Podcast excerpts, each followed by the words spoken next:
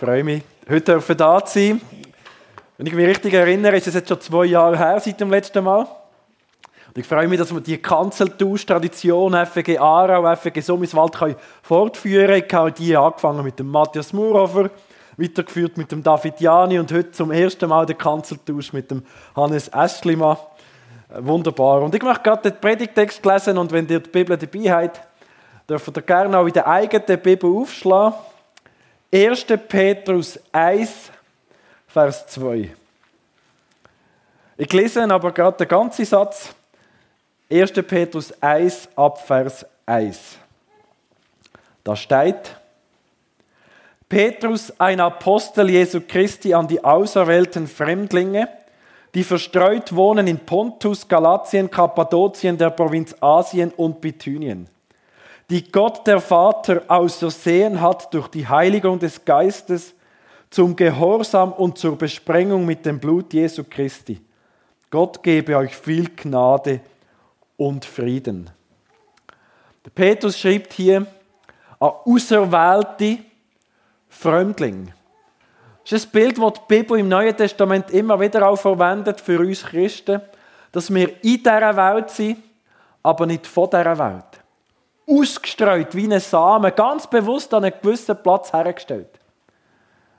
Nicht nach Kappadokien oder Galatien bei euch vielleicht, aber ähm, ich denke eher so an Summiswald oder Wassen oder Huttu oder was da alles rum ist, wo ihr herkommt, wo Gott dich ganz bewusst hat hergestellt. Als ein Fremdling, wo noch nicht daheim ist. Auf dem Weg heim. Als Pilger. Und jetzt kommt in Vers 2 eine Beschreibung von diesen auserwählten Fremdlingen, also von uns, wo ein Satz ist, der unglaublich tief geht. Und ich habe so probiert, mal eine ziemlich wörtliche Übersetzung mitzunehmen.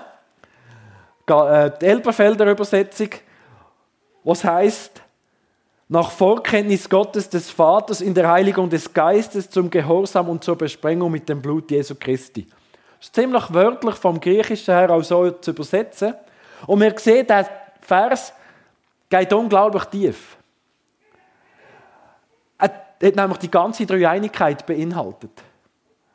Und wir sehen in diesem Vers, wie Gott der Vater, er erwählt, wie der Heilige Geist heiligt und wie Jesus sein Blut vergossen hat. Der Vers ist auch ganz ordentlich strukturiert. Was ich gerade markiert habe, nennt man Präpositionen. Es zeigt also so wie eine Reihenfolge.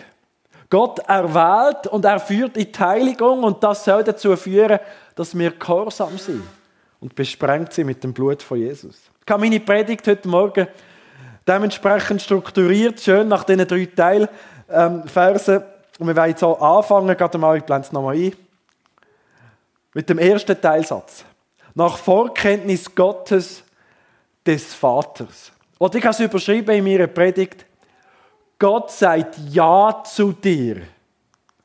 Vielleicht habt ihr bei der Textlesung vorher, der Predigtextlesung vorher, eine eher kommunikativere Übersetzung bei euch. Dann steht vielleicht so in diesem Vers, eure Erwählung entspricht dem Plan, den Gott der Vater schon vor aller Zeit gefasst hat. Das war die Neugenfer Übersetzung eure Erwählung.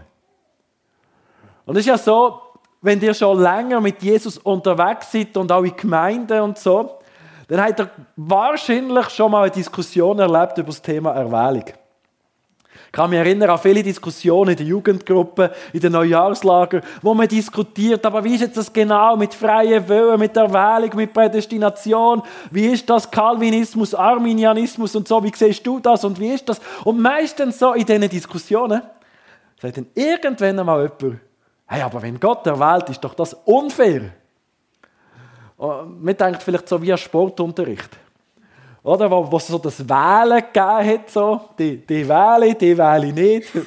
So, und, äh, je nach Sportart habe ich das noch recht gefeiert, wenn wir können wählen bei anderen Sportarten ein bisschen weniger. Aber es gibt einem so das Gefühl, wenn man so als letztes noch gewählt ist, oder, dass man nicht erwünscht ist. Und das ist so das Thema bei der Erwählung. Man denkt, ja, sind denn gewisse Menschen bei Gott nicht erwünscht? Gewisse erwählt, andere nicht. Ich gehe jetzt in meiner Predigt nicht tief in das Thema ein. Darauf ein. Ich möchte einfach etwas zu bedenken geben. Wenn das Neue Testament über die Erwählung redet, dann ist das immer ein seelsorgerlicher Zuspruch. An diejenigen, die das lesen, dass sie Erwählte sind. Die Adressaten im Neuen Testament, wenn es ums Thema Erwählung geht, sind nämlich immer Erwählte. Ich habe noch keine Bibelstelle gefunden im Neuen Testament, was heißt, Gott erwählt, aber du bist im Fall nicht. Sondern die Angesprochenen sind immer Erwählte und was Gott mit seinem Wort damit möchte mitgeben ist, hey, du bist erwählt. Du bist in meiner Hand. Ich habe Ja gesagt zu dir. Ich trage dich. Und wir haben es vorher in der Textlesung ganz am Anfang aus dem Römer 8 auch gehört, wie Gott uns schon vorher erkannt hat, wie er uns erwählt hat, wie er uns gerechtfertigt. Und zwar hat Gott uns erwählt vor Grundlegung der Welt. Epheser 1,4 heißt das. Und hier steht, nach Vorkenntnis Gottes. Oder wir können auch sagen, nach Vorhererkenntnis. Das griechische Wort, muss ich nicht lange erklären, wo hier steht, ist Prognosis. Prognose. Kennen wir. Gott hat schon von Ewigkeit her vorher erkennt. Jetzt, wenn ich euch würde fragen, wer von euch hat mich schon kennt vor heute Morgen? Darf ich mal eure Hände sehen? Oh, das ist schön. Aber, aber wir haben da sehr ein griechisches Denken beim Kennen. Ich, nämlich, ich kenne viele von euch auch, würde ich sagen. Obwohl ich bei vielen den Namen, auch gestern, ganz vielen den Namen, obwohl ich sie gut kenne, einfach gar nicht können sagen in diesem Moment. Kann manchmal passieren bei so vielen Leuten. Aber ich würde trotzdem sagen, ich kenne euch. Und ihr kennt mich, oder so? Aber das ist sehr griechisch. Im hebräischen Denken ist nämlich Kennen viel, viel tiefer als nur, ich weiss den Namen und vielleicht noch das Hobby und was er macht. Im hebräischen Denken, das wissen die Bibelkenner, Adam erkannte Eva. Und dann ist Kain und Abel entstanden. Und dann noch der Set. Und, oder? Das ist tiefste Intimität. Und wenn, wenn Gott sagt, ich habe dich schon immer kennt, dann meint das mehr, als dass er einfach gewusst hat, dass es uns mal gibt. Dann meint das tiefste Beziehung. Gott hat nach seiner Vorkenntnis, nach, seinem, nach seiner Sehnsucht, kann man vielleicht auch sagen, nach uns, schon immer an uns denkt, weil er eine Beziehung möchte mit uns. Meine Frage an dich ist, bist du diese Beziehung mit Gott schon eingegangen? Die Geschichte der Menschen ist ja eine Geschichte der Beziehung. Oder vielleicht auch eine Geschichte von der Trennung. Schöpfung, wunderbare, intime Beziehung, Sündenfall, die Trennung, denn Jesus, wo die Beziehung wieder möglich macht. Jesus, wo die perfekte Beziehung zum Vater lebt. Aber dann am Kreuz die Trennung eingeht. Und das ist Evangelium. Jesus schenkt uns die Beziehung, die er zum Vater, nimmt uns als sein Kind an, Gottes Kind und nimmt die Trennung, die wir verdient haben, auf sich. Das ist Evangelium. Und so können wir in einer tiefen Beziehung mit Gott leben. Ich möchte noch einmal fragen, bist du die Beziehung mit Gott schon eingegangen? Gott sagt Ja zu dir. Sagst du auch Ja zu ihm? Schau, wenn du heute Morgen da sitzt und möchtest auf Gottes Wort hören und das möchtest verstehen, möchtest leben, kann ich dir zusprechen. Du bist erwählt, da müssen wir gar nicht lange darüber diskutieren. Gott sagt Ja zu dir. Wenn du auch Ja sagst, bist du erwählt. Und jetzt hockst du da und denkst, okay, schön und gut, das zu hören, dass Gott Ja sagt zu mir. Aber im Moment spüre ich so nichts von dem Ja von Gott in meinem Leben. Ich bin gerade sehr herausgefordert in deinem Alltag herausgefordert mit der Diagnose, die du bekommen hast. Gestern habe ich mit einer jungen Frau geredet, die ist etwa 20, die hat gerade Chemo hinter sich. Das hat mir so weh getan. Du hast auch so eine Diagnose oder irgendeinen Schicksalsschlag, wo du erlebt hast, wo du sagst, ja, schön und gut das Ja von Gott, aber warum? Warum erlebe ich so etwas in meinem Leben? Und vielleicht bist du auch herausgefordert mit deinen Kindern. Ich meine, mir sagt man manchmal, weißt du, Matthias, Kleine Kinder schlafen arme Nacht, grosse Kinder schlaflose Nacht. Das kommt dann schon noch. Kennt ihr vielleicht, wenn Kinder so ein bisschen älter sind, wenn man denkt, ah, oh, wenn sie nicht so die Wege gehen wollen, die man gerne hätte. Oder vielleicht Beziehung zum Ehepartner, der gerade sehr herausgefordert ist. Beziehung am Arbeitsplatz oder am Wohnort. Man ist sehr herausgefordert. Denkt, wo ist jetzt das Ja von Gott? Der Brief, den der Petrus schreibt, geht an Menschen, die sehr stark herausgefordert sind. Das Schlüsselwort vom 1. Petrusbrief, gemäss dem Thompson, das ist meine Studienbibel, steht aber Schlüsselwort Leiden. Menschen, die leiden. Und der Petrus möchte ihnen sagen, wisst ihr was, ihr leidet im Moment. Eine kurze Zeit. Verfolgung, was auch immer. Aber wisst ihr was, euer Leben ist in der Hand von Gott. Er bringt dich zum Ziel. Ich verstehe vieles nicht, was wir erleben in dieser Welt. Ich habe immer wieder seelsorgerliche Gespräche, wo mir etwas erzählt wird und dann so die Frage, Matthias, warum? Ich höre das so häufig und ich habe immer die gleiche Antwort in dem Moment. Ich weiß es nicht. Ich habe so viele Fragen in meinem Leben. Warum? Aber eins weiß ich, es ist nicht, weil Gott etwas gegen uns hätte. Sondern dass Gott Ja sagt zu uns, sehen wir im Kreuz. Und auch wenn wir jetzt Schwieriges erleben, liegt das nicht daran, dass Gott sein Ja zurückgezogen hat, sondern es liegt mehr daran, dass wir noch nicht daheim sind. Noch unterwegs. Als Fremdling. Kommen wir zum zweiten Punkt. Oh, jetzt habe ich PowerPoint. Das kannst du sie nochmal geben? Ich muss da schauen, dass ich den richtigen Knopf nehme. Sehr gut. In der Heiligung des Geistes. Ich stelle euch eine zweite Frage. Wer von euch kennt das Wort Heiligung?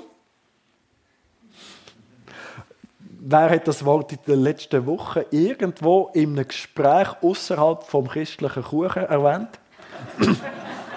Wer hat es in der Zeitung gelesen? 20 Minuten, Blick am, Blick am Abend gibt es nicht mehr. Naja, so ein Boulevard, nie oder? Das ist so ein typisch christliches Wort. Dass man manchmal gar nicht so genau versteht, was es heißt. Heiligung oder Heilige beschreibt das Absondern vom Bösen um Gott zu hören, ihm zu gehorchen und ihm zu dienen. Oder kurz, Heiligung heißt, ich sage Nein zur Sünde, Ja zu Jesus. Und zwar total. Heiligung, macht ganz eine kurze Theologie von der Heiligung. Ähm, hat in der Bibel zwei Akteure. Es geht grundsätzlich um die Frage, wie werde ich Jesus ähnlicher oder wie bin ich Jesus ähnlich? Und die Bibel sagt, Gott macht es. Das ist der erste Akteur. Es gibt Bibelstellen, was heißt, dass der Vater heiligt, der Sohn heiligt und hier der Heilige Geist heiligt. Der zweite Akteur in der Heiligung, also in diesem Prozess von der Umgestaltung ins Bild von Jesus, das bin ich. Wir sind mit hineingenommen in die Heiligung.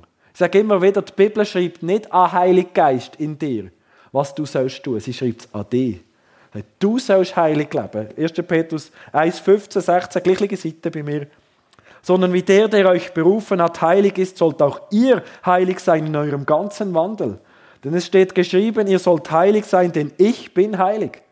Gott sagt, und du sollst auch heilig leben. Indem du dein Leben Jesus zur Verfügung stellst. Indem du gehorsam bist. Bis zweites, was ganz wichtig zu beachten ist beim Thema Heiligung, ist, dass Heiligung zwei Seiten hat. Wer schon viele Predigten gehört hat, weiß, wenn ein Prediger sagt, es hat zwei Seiten, hat er immer das gleiche Bild, das er erwähnt. Das Bild von der Münze oder von einer Medaille. Und das ist beim Thema Heiligung auch so. Heiligung hat zwei Seiten. Und egal von welcher Seite man das Thema Heiligung anschaut, das ist eine Sache, aber es sieht ganz unterschiedlich aus. Und die eine Seite von der Heiligung ist, du bist heilig. Jetzt schon. Und die zweite Seite ist, und du sollst heilig leben, weil du bist noch nicht heilig. Das sind die zwei Seiten. Das ist für unser Glaubensleben mega wichtig, dass wir beide Seiten kennen. Die eine Seite, die geschenkte Heiligung, du bist heilig, weil Jesus Christus hat an deiner Stelle das heilige Leben gelebt und er schenkt dir jetzt seine Heiligkeit.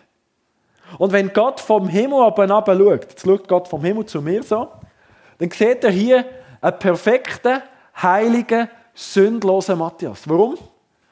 Weil Jesus steht vor mir her und verdeckt mich. Und wenn Gott schaut, sieht er, wow, der Matthias ist ja perfekt und heilig und sündlos. Wer sieht nur Jesus? Das ist die geschenkte Heiligung. Wir nennen es auch Rechtfertigung oder gewisse Theologen reden auch gerne vom Heilsindikativ. Das Heil, wie es ist, das, was Gott geschenkt hat. Die erste Seite der Heiligung ist also so die geschenkte Heiligung, die persönliche Erweckung, die allein Gottes Sache ist.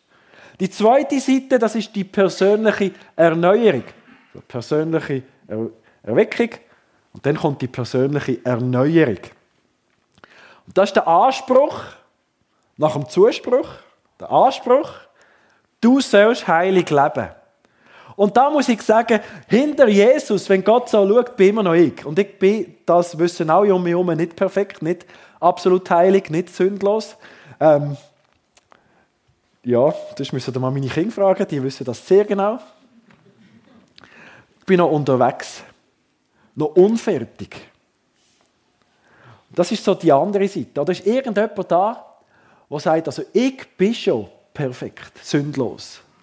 Ich bin schon voll, vollkommen. Ja, wir können ja mal einen Test machen. Ich sage, die Umgestaltung ins Bild von Jesus betrifft vor allem drei Bereiche. Der Bereich der Kenntnis, der Bereich vom Charakter und der Bereich der Fähigkeiten. Jetzt ist vielleicht jemand da, der sagt, im Bereich der Kenntnis bin ich schon am Ende angelangt. Also ich kenne die Bibel schon auswendig. Ich weiß alles über Gott Vater, Gott Sohn, Gott Heiliger Geist. Ich weiß alles über, über mich. Ich weiß, also die Bibel kenne ich auswendig. Super, ich glaube, das stimmt nicht. Dass du das schon kannst. Können wir mal ein Bibelquiz machen. Wir können noch wachsen, auch in der Erkenntnis. In der Erkenntnis. Zweiter Bereich Charakter ist jemand da, der sagt, ich bin charakterlich schon perfekt. Also wenn du geheiratet bist, fragst du mal die Ehepartner. Und eben, wenn du Kind ist wie ich, fragst du, mache ich manchmal so, Zoe, gell, die Papi ist perfekt. Sagt sie, nein Papi, du hast den.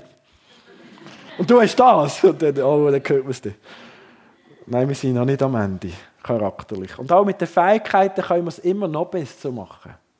Wer wirklich etwas gut möchte tun, weiß, dass es eigentlich noch besser tun könnte. Und so können wir wachsen. Das ist die geforderte Heiligung. Manche Theologen nennen es auch den Heilsimperativ. Was wir sollen erleben. Also in diesen Jahren, wo ich Pastor bin, bin ich zehn Jahre den Hauptpastor von der FG Aarau. Aber vielleicht auch die zehn Jahre vorher, wo ich schon mit Jesus unterwegs bin, wo ich das noch nicht so, so reflektiert habe, jetzt im Nachhinein kann reflektieren, so die Zeit, wo Thomas und ich uns kennengelernt haben, zu laufen und uns dort so eingesetzt haben. Ähm, wenn ich so die 20 Jahre jetzt anschaue, muss ich sagen, wir Christen, wir sind schnell mal zu einer Seite hingeneigt. Oder wie eine Seite, die wir vor allem stark betonen.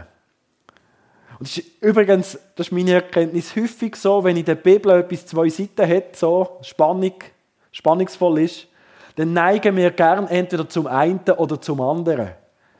Und das ist bei der Heiligung auch so. Und vielleicht bist du da und du bist mega stark prägt von dieser Seite, du sollst.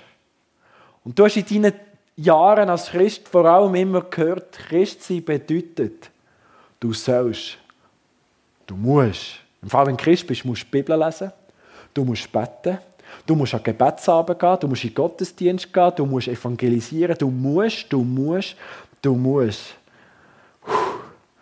Ich bin sehr stark von dem geprägt. Es ist vor allem mit Predigten und immer wieder gehört, was man alles sollte und muss als Christ. Ich habe mir überlegt, was passiert, wenn wir immer nur diese Seite hören? Du musst, du sollst. Wir stehen in der Gefahr, gesetzlich zu werden. Es ist nämlich so, das habe ich jetzt aus meinem Leben.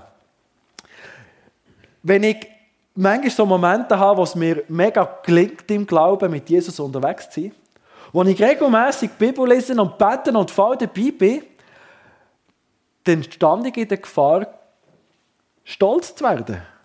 Ich denke, ich kann es ja. Mann, wenn nur alle so gläubig wären wie ich. Früher habe ich gedacht, nur so vollbretsch mit Jesus unterwegs wären, wir hätten eine Erweckung. Aber dann hat es auch gegeben Momente in meinem Leben, wo ich, wo ich äh, in der gleichen Zeit in Zündkeit bin.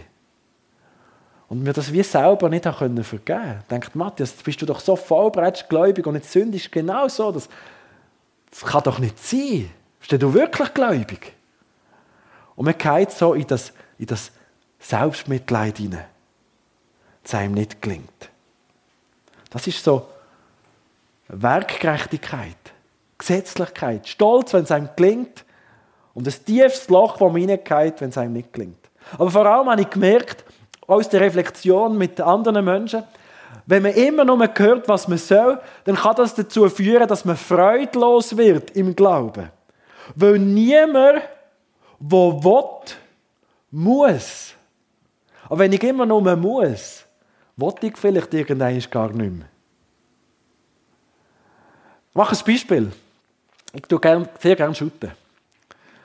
Ich gehe am Montagabend häufig in so einen Montagsfußball, Hallenfußball. Und ich freue mich immer, wenn das stattfindet. Ganz Tag. Ich kann nie auf die Idee sagen, oh nein, heute Abend muss ich noch shooten. Ach, so mühsam. Aber am Mittwochabend tue ich etwa die vom Gebetsabend heimjoggen. Wir haben den Gebetsabend in Schönewert. Wir wohnen in Aarau, das sind etwa 6 Kilometer. Ich habe da etwa 30 Minuten oder ein paar Minuten mehr. Meistens. Und ich muss sagen, ich tue so nicht gerne joggen. Also das ist jetzt gar nicht mein Hobby. Meine Frau, die kann Stu also eineinhalb Stunden joggen ohne Problem. Und ich denke schon nach dem ersten Kilometer, wann bin ich am Ziel? Jetzt denkst du vielleicht, ja, wieso machst du es denn? Ja, mein Arbeitsweg vom Schlafzimmer zur Kaffeemaschine ins Büro ist nicht gerade so weit. Ich arbeite nämlich daheim.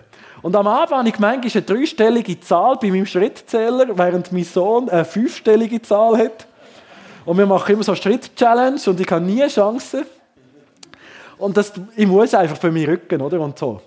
Mich bewegen. Kennt ihr vielleicht? Ich muss. Es ist eine Pflicht, es tut gut. Und das ist genau der Punkt, das kann im Glauben auch so sein. Dass wir plötzlich das Gefühl haben, ich muss. Und ich will gar nicht, aber ich muss ja Bibel lesen, ich muss ja beten, aber ich habe eigentlich gar keine Lust dazu. Kennst du das? Ich habe keine Lust, anderen das Evangelium weiterzugeben. Ich habe keine Lust. Deshalb frage ich ja in der heutigen Zeit von der Überdominanz der Gefühle, wo nur authentisch ist, wer seinen Gefühlen auch Rechnung trägt. Was machen wir jetzt damit? Ich kann doch nicht heucheln, oder? Einfach so tun, als ob. Also ist die Lösung, dass ich nur noch den in der Bibel lese, nur noch den bete, nur noch den in den Gottesdienst gehe, wenn es mir gerade danach ist. Wenn ich gerade Lust habe dazu.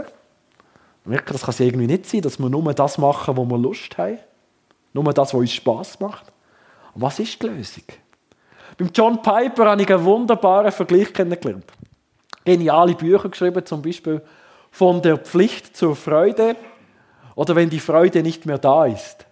Und in einem von diesen Büchern macht er den Vergleich von der Pflicht mit den Krücken, so mit diesen Stöcken.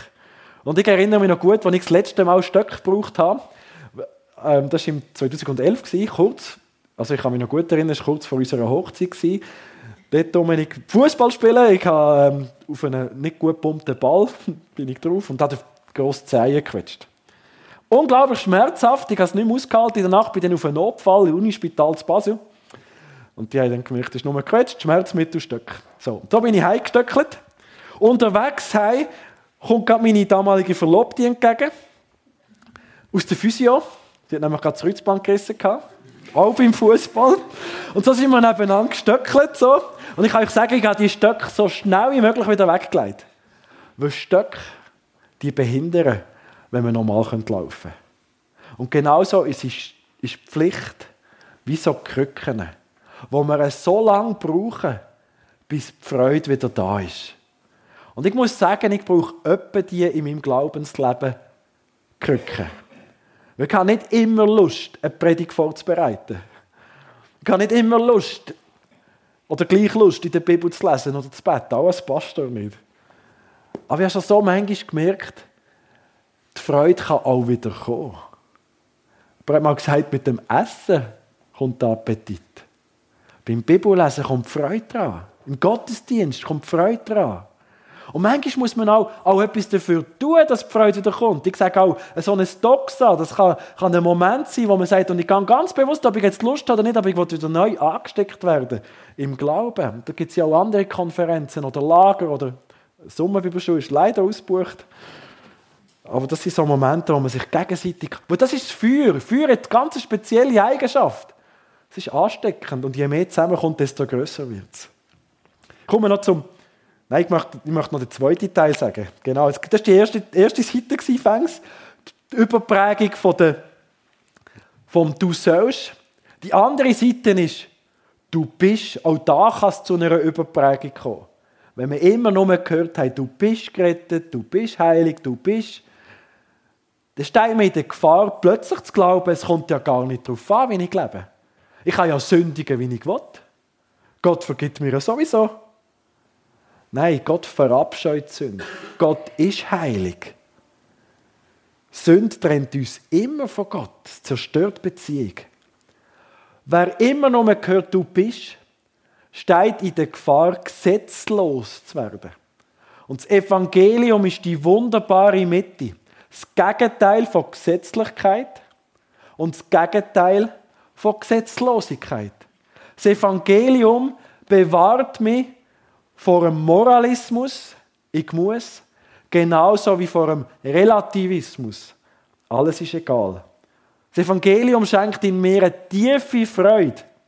Ich bin angenommen, ich bin geliebt und aus dem heraus möchte ich für Jesus leben. Im Ähnlicher werden, kompromisslos und eben vollbretsch. Jetzt komme ich noch zum, zum dritten Punkt. Gehorsam und Besprengung. Ich kann es relativ schnell machen mit dem Gehorsam, weil der ist ganz einfach zu verstehen. Gehorsam versteht jedes Kind. Hyp akoe, akoe, Akustik, hyp, darauf hören, wörtlich.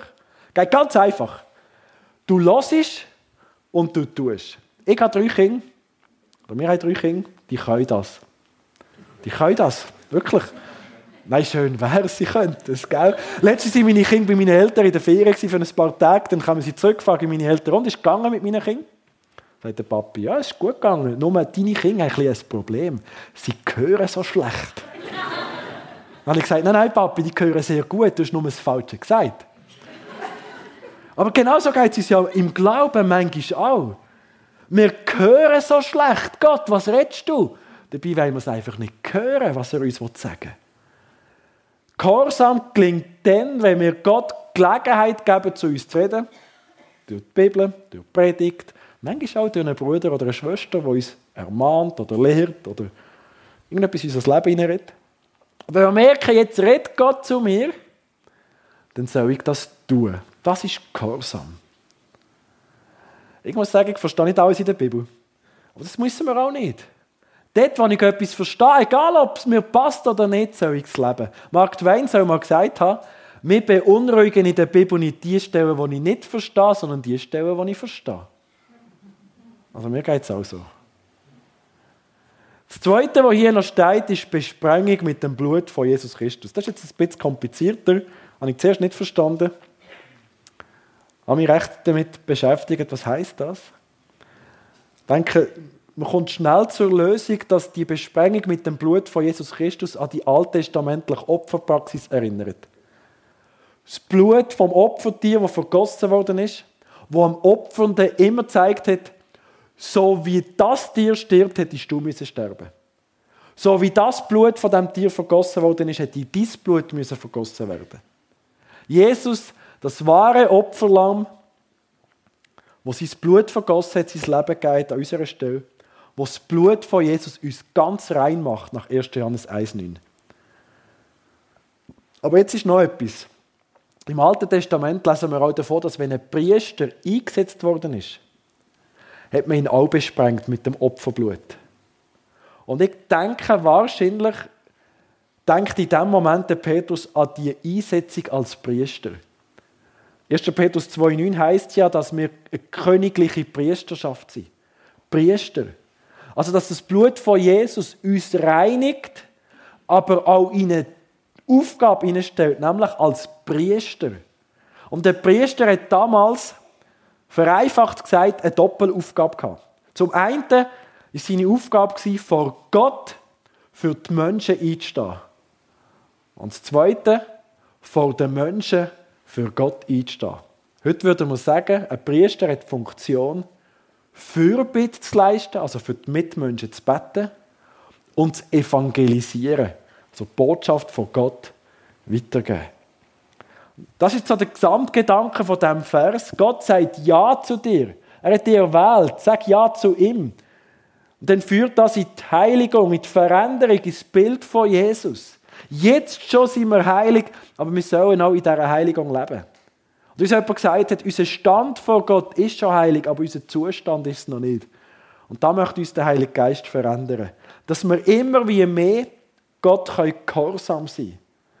Und in dem Dienst, wo Gott uns hineingestellt hat, als Priester, königliche Priester, wo wir beten für unsere Mitmenschen, wo wir das Evangelium weitergeben, dass wir diesen Dienst so tun können, wie es Gott gefällt. Ich möchte noch beten zum Schluss der Predigt. Jesus, ich danke dir einmal mehr für den, den unglaublich kaltvollen Vers, wo man so viel kann, kann, kann, kann herauslesen kann, wo man so viel kann verbinden mit dem ganzen Wort Gottes.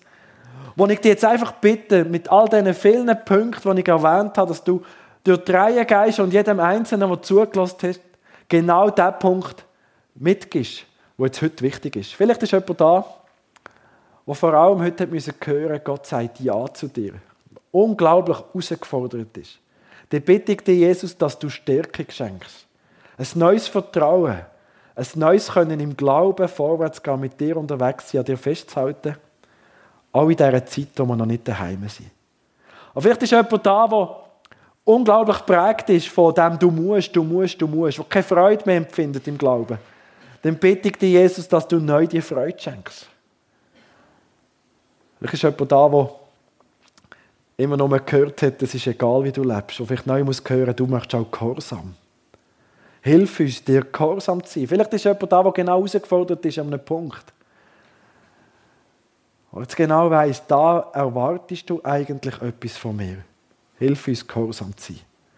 Und Jesus, danke für die Besprengung, die wir jetzt noch vertiefen können, auch im Abendmahl, die Vergebung von der Schuld. Und das eingesetzt werden in eine ganz besondere Aufgabe. Hilf uns da dabei. So können zu leben, wie es dir gefällt. Amen.